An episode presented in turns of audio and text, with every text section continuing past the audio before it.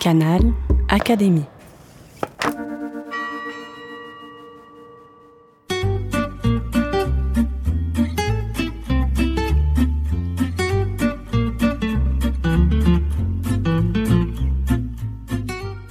À tout prix, la rubrique des lauréats des académies et de l'Institut.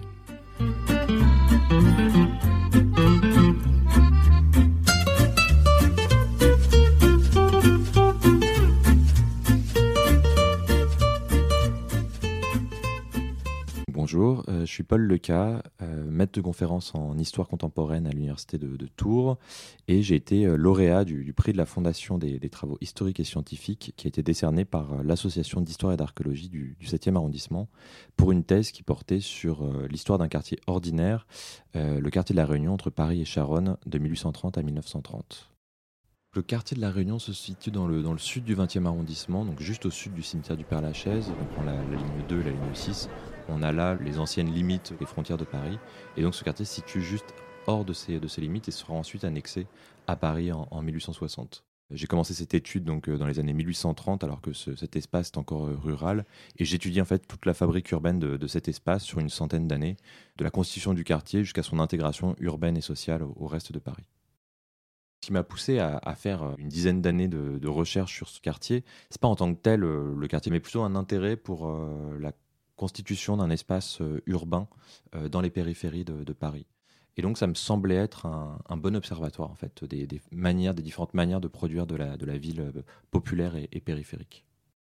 Il y a quand même des, travaux qui ont été déjà faits hein, sur, ces espaces périphériques, mais c'est vrai que ce sont des, formes urbaines qui sont moins médiatisées, moins, lues, moins approfondies. Quand on pense à Paris au XIXe siècle, on pense évidemment à la ville haussmannienne, menée donc au- à tambour battant par des pouvoirs publics qui mettent en place des opérations euh, urbaines d'envergure. Mais en réalité, on a tout un pan euh, de la ville qui se constitue en, parallèle euh, de façon relativement discrète et qui est en fait une ville euh, construite, faite par et pour les, classes euh, populaires et qui se constitue toujours en, en lien avec les, pouvoirs publics, mais dans une toute autre dimension que les grandes opérations qu'on a pu connaître pour le, pour le siècle. Mon Dieu, que vous importe le mouvement des pierres dans votre banlieue, à vous, Parisiens, qui faites le mouvement des esprits dans l'Europe et dans l'univers? Les abeilles ne regardent pas la ruche, elles regardent les fleurs. Vous ne regardez pas votre ville, vous regardez les idées. Et vous ne songez même pas, au milieu de ce formidable et vivant Paris, qui était la grande ville et qui devient la ville géante, qu'ailleurs il y a des cités qui décroissent et qui meurent. Où s'arrêtera cette croissance de Paris? Chaque année, chaque jour, chaque heure, par une sorte de lente et irrésistible infiltration, la ville se répand dans les faubourgs, et les faubourgs deviennent des villes, et les faubourgs deviennent la ville. Donc c'est une, une lettre que, que Victor Hugo euh, écrit, c'est euh, issu de Le Rhin, lettre à un ami. Ça a énormément fait écho, puisqu'il y a vraiment euh, une analyse de la part de Victor Hugo du débordement de la ville et de son impact, et aussi du désintérêt qu'on peut porter à cette, à cette ville et à cette croissance urbaine. Et donc l'idée de ma thèse, c'était aussi de, rendre justice à ces, à ces fabricants de, la ville, à ces tisseurs urbains qui ont, qui ont produit une ville qui aujourd'hui constitue presque une plus large part de, du- Paris euh, actuel.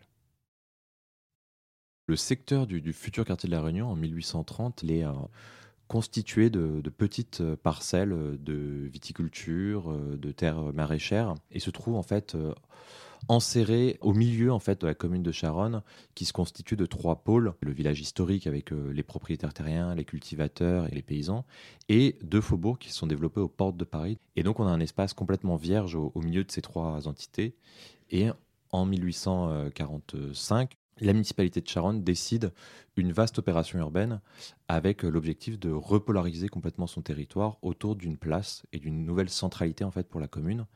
Et donc c'est de cette façon qu'ils euh, qu'ils ouvrent une rue, la rue de la Réunion, donc pour relier les différentes entités, et une nouvelle place qui a vocation à accueillir tous les nouveaux équipements de la commune.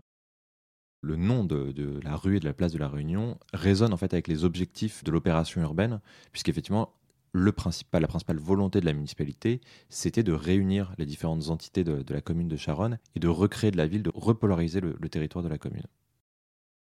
Un des enjeux majeurs de ma thèse, c'était de réussir à analyser les évolutions euh, successives en fait des formes d'urbanité, des formes de citadinité euh, du quartier de la Réunion, Et ce qui m'a le plus intéressé, en fait, c'est de, montrer une forme d'évolution presque paradoxale qui pouvait exister entre ces deux, ces deux notions, puisque le quartier euh, de la Réunion naît hors de la ville, hors de Paris, dans une dimension très sous-urbaine. Hein. On a un quartier très peu dense, avec euh, des, voies qui ne sont pas du tout achevées, etc. Mais une première population qui s'y installe et qui se considère comme extrêmement parisienne, puisqu'elle vient directement du faubourg Saint-Antoine, et pourtant une population qui, euh, qui se modifie d'un point de vue sociologique, dans le sens où elle abandonne sa spécificité artisanale très faubourienne, très, très parisienne, pour euh, s'articuler plutôt autour de formes de production industrielle et donc se revendiquer comme ouvrière et une forme, un sentiment d'appartenance ouvrier qui se teinte aussi d'une coloration banlieusarde en réalité. De travailler vraiment à une échelle locale, hein, donc l'échelle du quartier, ça donne une opportunité assez exceptionnelle de croiser en fait différentes types de sources et différents types d'archives et différentes problématiques. Et donc cette échelle m'a permis de croiser beaucoup de, types d'archives, d'avoir une densité d'informations et une granularité de l'information extrêmement fine sur, euh, sur les habitants, sur les immeubles, et donc approcher ce qu'on peut appeler une micro, euh, une micro-histoire.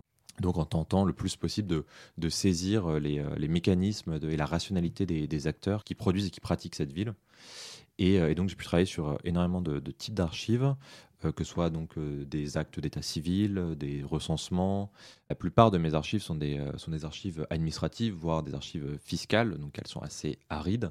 Et c'est vrai que j'ai eu l'opportunité de, découvrir au cours de mon enquête un fonds d'entretien audio qui avait été produit par un médecin du, quartier de, La Réunion, donc qui, qui avait vécu dans ce quartier à la fin des années 1960, au, moment où le, quartier de La Réunion était aussi menacé par un certain nombre de, projets de, rénovation urbaine, avait mis en place une vaste enquête presque sociologique de, capture de la mémoire des, habitants en interrogeant en fait ces patients les plus âgés sur leur vie dans les années 1920, euh, 1930, voire, euh, voire plus, plus en, amont. Euh, et ce qui est extrêmement intéressant dans cette source, c'est qu'elle est déjà extrêmement parlante en tant que, production d'une source. C'est-à-dire qu'on a un médecin qui construit un récit de ville qui construit un, récit historique un peu euh, d'un âge d'or du, quartier de la Réunion, et donc qui nous, euh, qui nous apporte énormément d'informations et énormément de, de, matière à réfléchir sur l'usage euh, qu'on peut faire de, l'histoire dans un contexte de rénovation urbaine, dans un contexte de projet urbain, et comment on lutte contre un projet urbain en se ressaisissant de, son histoire. C'est aussi des informations assez uniques, c'est un accès à la parole populaire qu'on a beaucoup trop rarement sur les manières de vivre et de pratiquer la ville dans les années 1900-1930. Mon travail de thèse a été aussi un moment euh, de, réflexion et d'invention méthodologique, euh, puisqu'il y a vraiment eu un travail euh, intensif fait sur la, question de la spatialisation des données, comment on cartographie des archives qui n'ont pas forcément de, de fonds cartographiques, et, comment on leur redonne toute leur matérialité.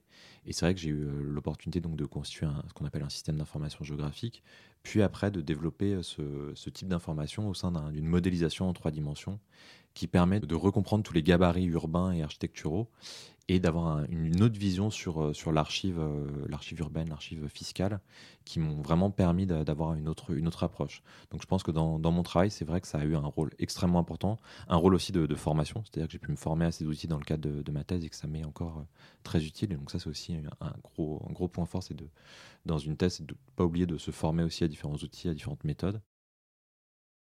J'ai mis six ans pour écrire cette thèse de, 2015 à, 2021. Bah, le défi, c'est toujours euh, celui de l'écriture, euh, de, parvenir à aboutir et d'être satisfait du, résultat à la fin. Euh, et un autre défi qui est un peu plus institutionnel, c'est-à-dire qu'on a souvent des, contrats doctoraux de, trois ans pour, faire des recherches, qui est absolument insuffisant quand on travaille avec autant, autant d'archives pour une thèse de, sciences sociales. Et donc après, il faut trouver des financements. Moi, j'ai eu la chance et, l'opportunité d'avoir un poste d'ingénieur d'études sur un projet de recherche, mais qui était un, travail presque à, temps plein. Et donc, la difficulté, c'était d'articuler euh, rédaction de la, thèse et en même temps euh, euh, gestion d'un projet de recherche en parallèle. donc, ça, ça a été vraiment le, défi principal. Mais encore une fois, pour moi, c'était quand même un, contexte extrêmement favorable, extrêmement luxueux presque pour un, pour un chercheur, un jeune chercheur, d'avoir l'opportunité aussi de faire presque une sorte de post-doctorat avant, avant la fin de ma thèse.